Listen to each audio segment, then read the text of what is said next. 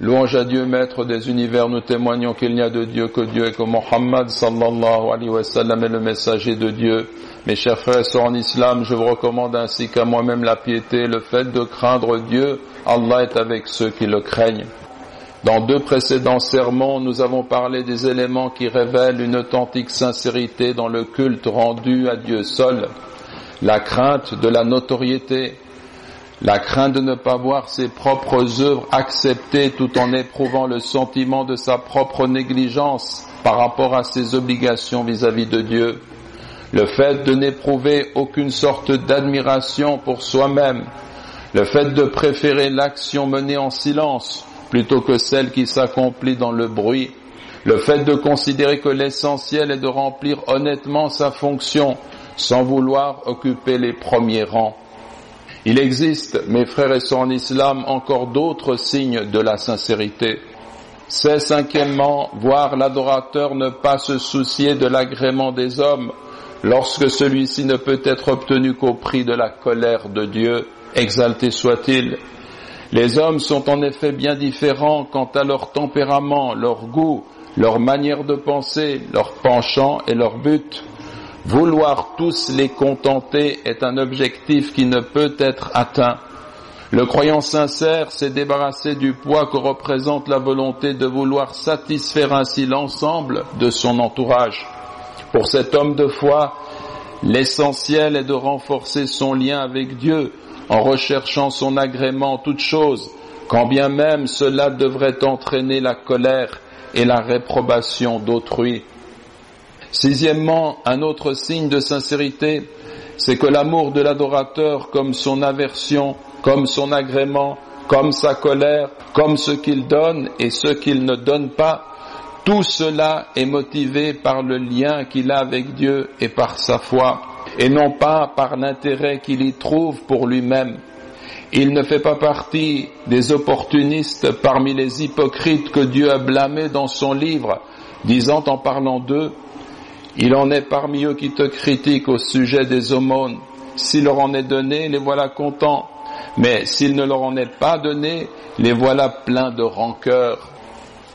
Tu observes ainsi que parmi les musulmans engagés, il y a celui qui, si quelqu'un le touche par une parole blessante ou heurte ses sentiments en adoptant une attitude qui lui nuit ou nuit à l'un de ses proches, se met rapidement en colère et est pris d'une grande tristesse au point qu'il abandonne toute action et tout mouvement en finissant par s'écarter et abandonner son engagement.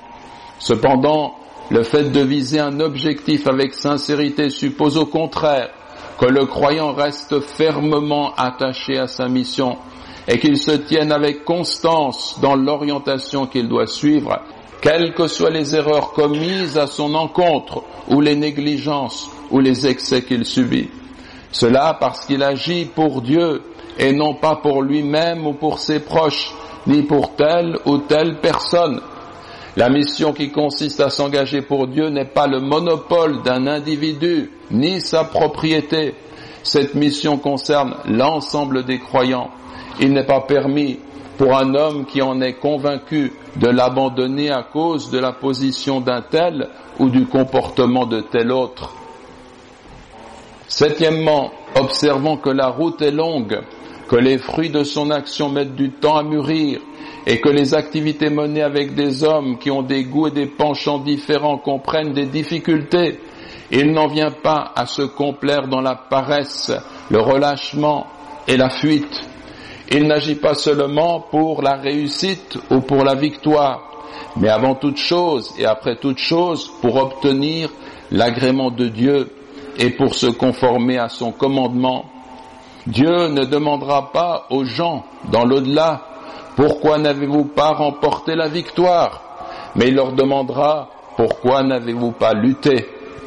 Il ne leur demandera pas pourquoi n'avez-vous pas réussi, mais il leur demandera pourquoi n'avez-vous pas agi.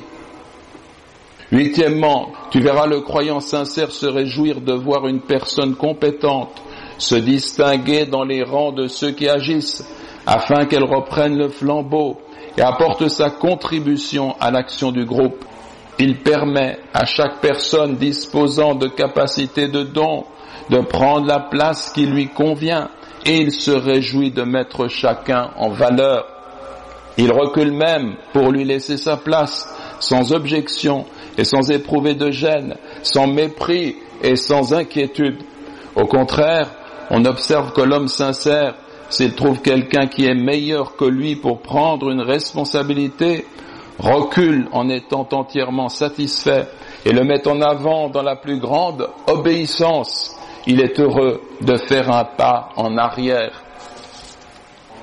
Tels sont, mes frères et sœurs en islam, d'autres signes de la sincérité qui viennent s'ajouter à ceux que nous avons énumérés précédemment.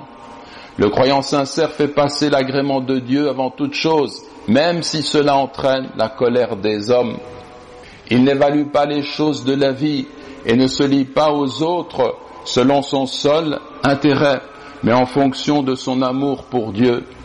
Il n'abandonne jamais son engagement, quelles que soient les nuisances qui viennent de son entourage, parce qu'il agit sincèrement pour Dieu.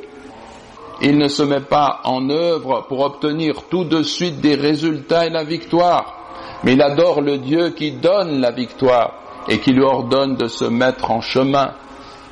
Il se réjouit des compétences qu'il trouve chez les musulmans engagés et les met en avant, même si cela doit le conduire à céder sa place et sa responsabilité à autrui. Autant de signes, mes frères et sœurs en islam, qui nous permettent de comprendre que le succès et la pérennité de notre engagement dépendent entièrement de notre sincérité, sans laquelle nous n'obtiendrons aucun fruit. El Junaid a dit, la sincérité est un secret entre Dieu et son serviteur. Nul ange ne le connaît de sorte qu'il l'écrive. Nul diable ne le connaît de sorte qu'il le corrompe. Et nulle passion n'a d'emprise sur ce secret, de sorte qu'elle l'entraîne hors du droit chemin. La sincérité est un secret entre Dieu et son serviteur. Nul ange ne le connaît de sorte qu'il l'écrive.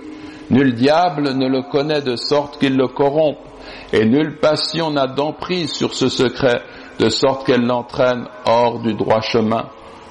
Et l'on interrogea un sage sur la sincérité. Il répondit, elle consiste en ce que tu ne prennes personne comme témoin de tes actions, sinon Dieu, à lui la puissance et la majesté.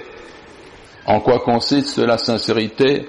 Elle consiste en ce que tu ne prennes personne comme témoin de tes actions, sinon Allah, à lui la puissance et la majesté. Nous demandons à Allah subhanahu wa ta'ala de purifier nos cœurs et de nous rendre meilleurs. Allahumma amin, Allahumma amin.